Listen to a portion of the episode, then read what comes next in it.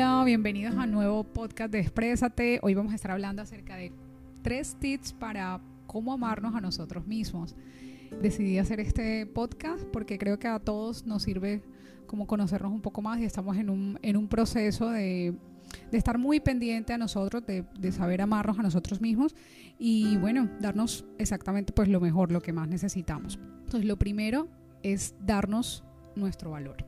Eh, yo sé que muchas personas puede que por su infancia o por su origen infantil hayan tenido experiencias muy traumáticas o experiencias difíciles desde su infancia, desde sus padres o sus cuidadores. Quizá algunas personas de pronto no tuvieron la posibilidad de, contar con una mamá que los amara o contar con un papá que los amara, sino pronto padres muy autoritarios o padres muy ausentes o una tía que pues proveía la parte económica pero no la parte emocional ¿cierto? Diferentes situaciones que, que se pueden presentar desde la infancia y obviamente todo el concepto de ti mismo se marca desde esas etapas, ¿sí? Desde lo que tú puedes ser o no puedes ser, desde lo que puedes llegar a ser, desde el valor que tienes, depende mucho de cómo, cómo te hayan criado. Entonces es muy importante también tener en cuenta que si esa experiencia no fue la mejor, incluso hubo experiencias de abuso o experiencias difíciles de sentirte solo, de sentirte abandonado, de sentir pues que no suplían lo suficiente para tú pues valorarte y que hoy en día eh, pues hayan ideas tuyas como por ejemplo yo no soy valioso o yo no valgo nada o yo creo que nadie me va a querer o yo creo que etcétera, lo, lo que sea que se haya instaurado en tu mente, quiero decirte que es viable pensar en ti, ¿sí? O sea, en, en, que sí puedes hacer las cosas de una manera distinta, en que el valor que tú tienes no lo determina absolutamente más nadie, sino tú. Incluso si tú a veces me puedes decir, no, María José, pero es que tuve una experiencia muy buena con mis padres, pero aún así mi concepto no es el mejor. ¿Qué me pasó entonces? A veces también puede ser la construcción personal, es decir, lo que tú viviste en el colegio, lo que tú viviste con tus relaciones sociales, lo que tú, la, interpretación que tú hiciste de algún logro o algún fracaso, y eso pues ha podido quedar instaurado en ti. ¿sí? Lo importante es reconocer que el valor que uno tiene no lo coloca más nadie, no lo pone más nadie, lo pones tú. ¿sí? Y eso es importante que sepas de qué estás hecho o de qué estamos hechos para que si el día de mañana suceda lo que suceda, nosotros no nos cuestionemos el valor que tenemos como personas. ¿sí? Eh, de pronto eh, no me fue bien en una calificación o perdí un trabajo o no he conseguido esto o lo otro o he perdido, he tenido que enfrentar una experiencia de ruptura amorosa o de amigos también o, o tengo que irme a otro lado a cambiar una condición de vida.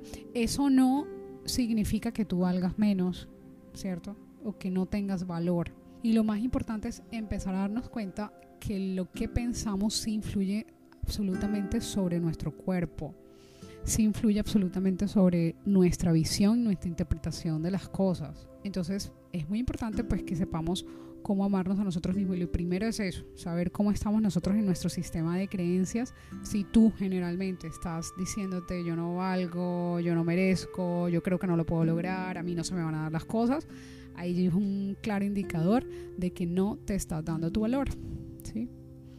Y entonces también aparece otra cosa muy curiosa y es que a veces las personas que se dan el valor son criticadas socialmente. Es como, uy, pero tú te echas demasiadas flores y tú sí estás, mejor dicho, eh, te, te, alabas y te ensalzas a ti mismo. Entonces, no hay ningún problema en que tú te consideres buena en muchas eh, facetas, en que tú te consideras habilidoso en muchas facetas pero también la persona que se da su valor también sabe sus defectos y también sabe cuáles son sus fallas. No es una persona que solamente habla bien de sí mismo en ciertas áreas, sino que también yo sabes, yo conozco en lo que no soy buena porque me lo han dicho y porque también yo lo he reconocido, bueno, etcétera, etcétera. Entonces, para, para tenerlo como muy presente, eso también, que la persona que se conoce, se conoce por lo muy bueno que hace, pero también las cosas que no está haciendo bien o que tiene por aprender. ¿Y cómo entonces yo puedo empezar a, pensar mejor de mí mismo? O sea, básicamente es, haces una lista, lo que vas a hacer es una lista de las cosas una lista de las cosas que no, que no funcionan bien en ti, por ejemplo, en términos de creencias. ¿sí? Yo no soy valioso. Listo, esa es tu creencia. Yo no merezco las cosas buenas de la vida. ¿Listo? Y lo que vas a hacer es que le vas a colocar al lado de esa frase, le vas a colocar dos puntos y le vas a poner, ¿esto es una certeza o es una duda en tu vida? Si es una certeza, simplemente, por ejemplo, no eres valioso, si para ti esto es una certeza y de verdad no existe ni una sola duda, pues entonces es aprender a vivir con tu poca valía, ¿sí? De las cosas.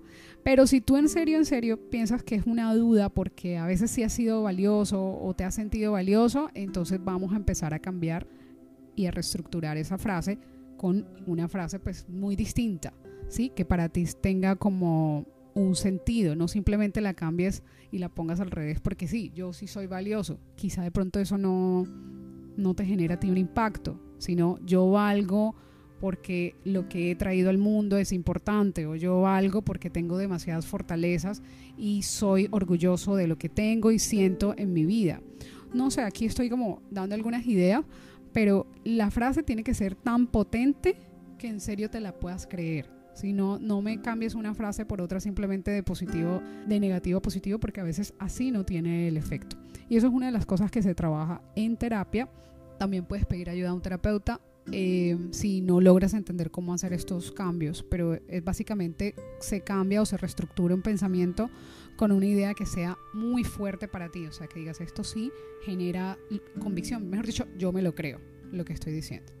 Lo segundo es priorizarte, ¿sí? Y a veces priorizarte no significa que en todo tengas que ser lo primero, a veces no, Sí, a veces no, a veces de pronto la necesidad está puesta eh, en una mamá que necesita una ayuda o en un hermano que necesita una ayuda, pero porque ya tú lo has decidido así, ¿sí? O sea, que tú tengas claro que vas a dar al otro o te vas a mover a hacer un, ejercicio de dar de, o de darte al otro porque ya lo has decidido así.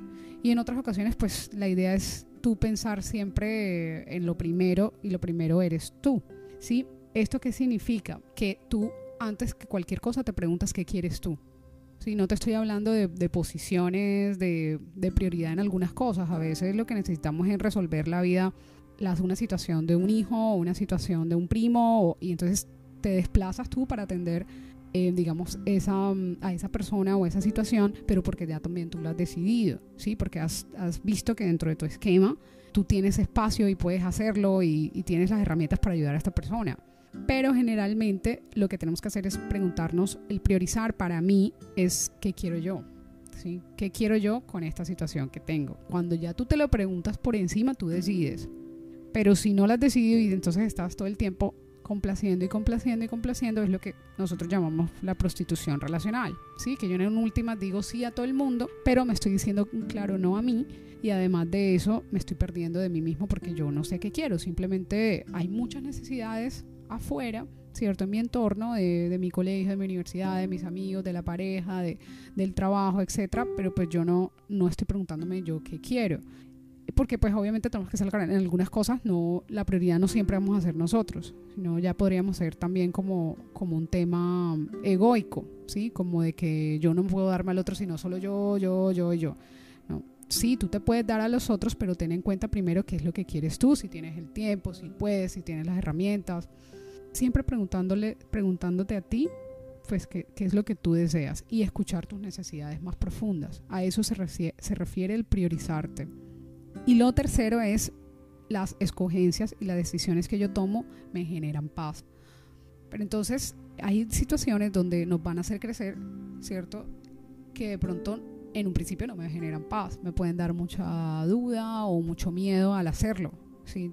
Por ejemplo, me puedo cambiar de de un trabajo o me puedo cambiar de una ciudad o cambiar de pareja o voy a empezar a hacer una, un curso eh, de baile y yo nunca lo he hecho o eh, voy a invertir en algo que me da miedo que no salga la, pero la situación. Pero por ejemplo, ahí lo que, lo que tenemos que hacer es saber que todo eso por encima de los movimientos que tengamos que hacer nos va a generar paz. ¿sí? Pero que no todo generalmente da paz. ¿Sí? Hay cosas que en un principio dan miedo, entonces digo, no, ya dio miedo, entonces no lo hago. Facilito yo me puedo quedar en la zona de confort. ya como que si no, si no me das la total tranquilidad entonces no lo hago, ¿no? Yo necesito, yo necesito avanzar y muchas veces el avanzar es, es enfrentarse a situaciones que, donde tú te vas a, en un principio a desconocer.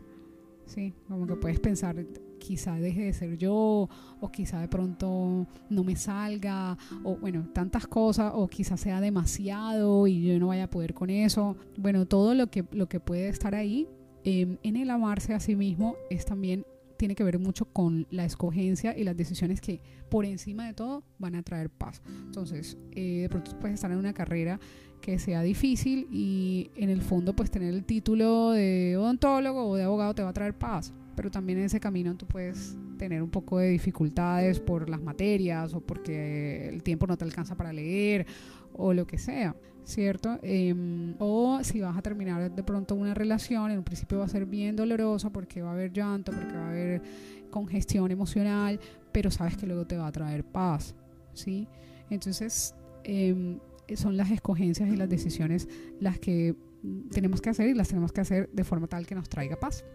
Espero que estos tres tips hayan sido de gran utilidad para ti. Son sencillos. Eh, eh, la idea es poder practicarlos en el, en el día a día. Cierto que ahí es donde vemos las situaciones muy concretas y tenemos que poner el ejercicio de darnos el valor, de priorizarnos y de hacer las escogencias y decisiones que nos lleve a una mejor versión de nosotros y no solo de nosotros, sino del entorno donde nosotros estamos también. Un abrazo y que tengan un lindo día.